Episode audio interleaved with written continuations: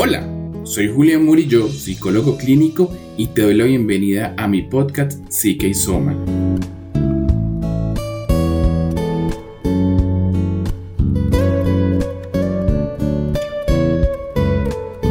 En este espacio encontrarás todo lo relacionado con la psicología.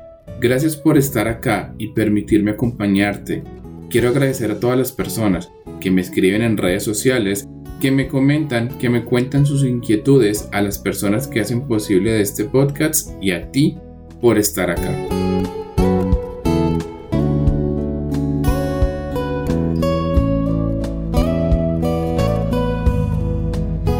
Desde hace muchos años venimos pasando por diferentes pensamientos. Uno de ellos, y que lastimosamente aún está presente, es el pensamiento machista. En el episodio de hoy te hablaré sobre algunas ideas que siguen fijas en nuestra sociedad y que no deberían estar, pero es una realidad. Pero poco a poco, cada uno de nosotros puede hacer algo para que esto, el pensamiento machista, deje de vincularse en nuestros hogares y en la sociedad en general. Acompáñame para entenderlo mejor.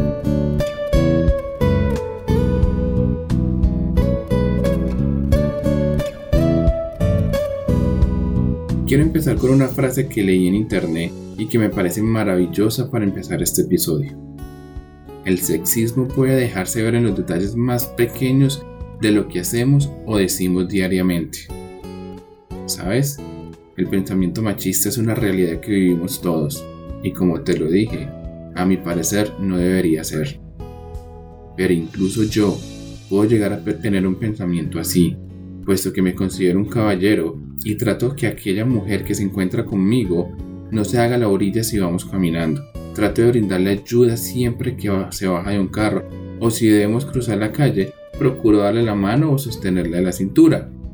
Y puede que no esté mal, pero si nos vamos a analizar el pensamiento de aquellas personas que están en contra del sexismo, podría decirte que estos actos dejan de verse como de un caballero y se vuelven actos machistas.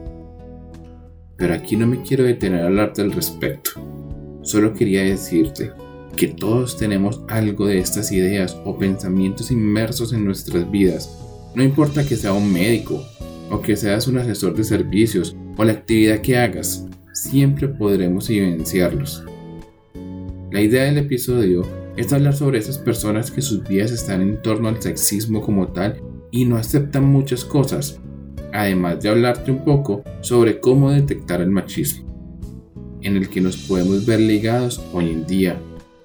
Para empezar, un simple hecho es el creer que la mujer para poder estar completa debe ser madre, y esto incluso lo podemos ver en algunas teorías psicológicas donde hablan al respecto, pero no es así. Para ser mujer no es necesario poder llegar a ser madre.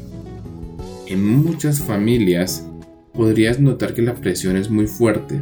No le permiten incluso a las mujeres que busquen tener un buen desempeño laboral y luego establecer un núcleo familiar compuesto por padres e hijos. Además de creer que las mujeres están es para cuidar de la casa, los hijos o incluso hasta las mascotas. Y es aquí donde podemos ver que muchas personas machistas inculcan esos pensamientos con sus parejas, donde se cree que el hombre no debe tender la cama o que es la mujer la que debe hacer todos los quehaceres del hogar. Y pasa que cuando la mujer ha tenido una carrera exitosa y queda en embarazo, sus parejas le piden que deben dejar sus trabajos y poder dedicarse al rol materno. Pero no, la mujer debe procurar cuidar su hogar como lo debe hacer el hombre. Todos tenemos el mismo derecho de vivir y experimentar todo lo que soñamos o queremos hacer. Otros de los puntos que te puedo hablar para describir estos pensamientos machistas los podemos ver también en puestos gerenciales o de alto rango en empresas o incluso hasta en la política. Muy pocas mujeres son las que llevan las gerencias o tienen puestos políticos altos. Sí podemos ver por lo general que son incluso asesoras de esos altos puestos, pero no se creen el liderazgo que puedan llegar a tener. Y cuando se presentan las personas con pensamientos sexistas a realizar negocios con mujeres, es como si se estrellaran contra un muro. Y o no hacen los negocios o creen que les irá mal y a mi parecer las mujeres pueden tener mejores herramientas para muchos aspectos, puesto que la mujer, aunque sea un poco más emocional, hay hombres muy desordenados y esto hace que sean mejores para realizar sus funciones. Ahora bien, ¿has visto una mujer en la calle que lleva un escote profundo, un vestido rojo, que por lo general se identifica como una prenda llamativa, o que vayan solas? Yo sí, y mucho. Y ahora, con las redes sociales, vemos muchas fotos de mujeres que se sienten cómodas con ellas. Y no está mal, todos tenemos derecho a publicar lo que queramos y demostrarnos como mejor nos podamos sentir. Y no por eso debemos pensar que por ver mujeres hermosas se les deba decir piropos ofensivos o tener aproximaciones que no se deben, puesto que este acto ya se considera hoy en día como un acoso directo.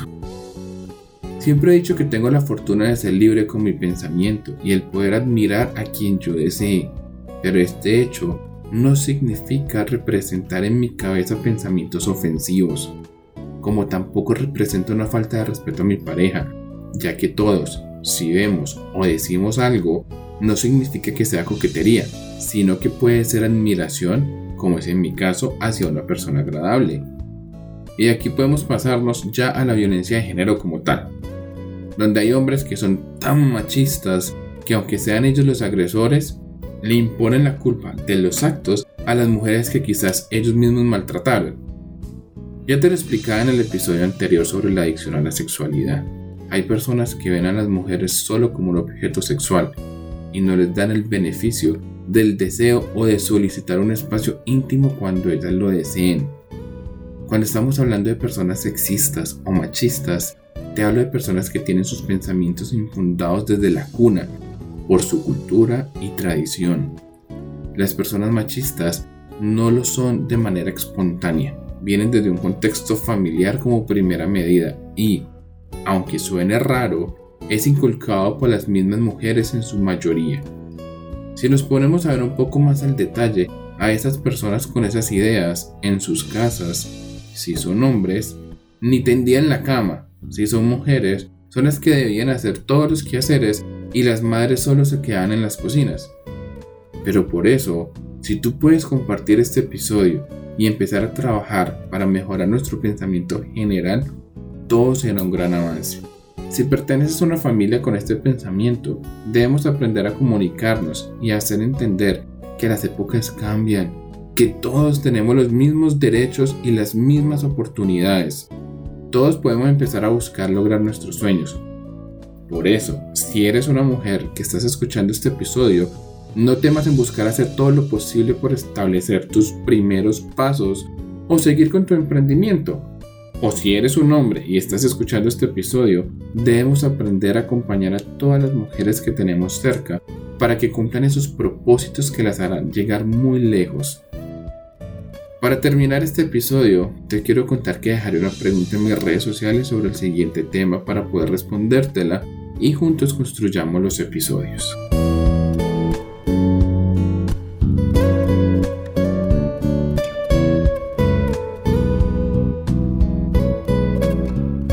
No olvides suscribirte a este podcast, compártelo con tus amigos y con tus familiares.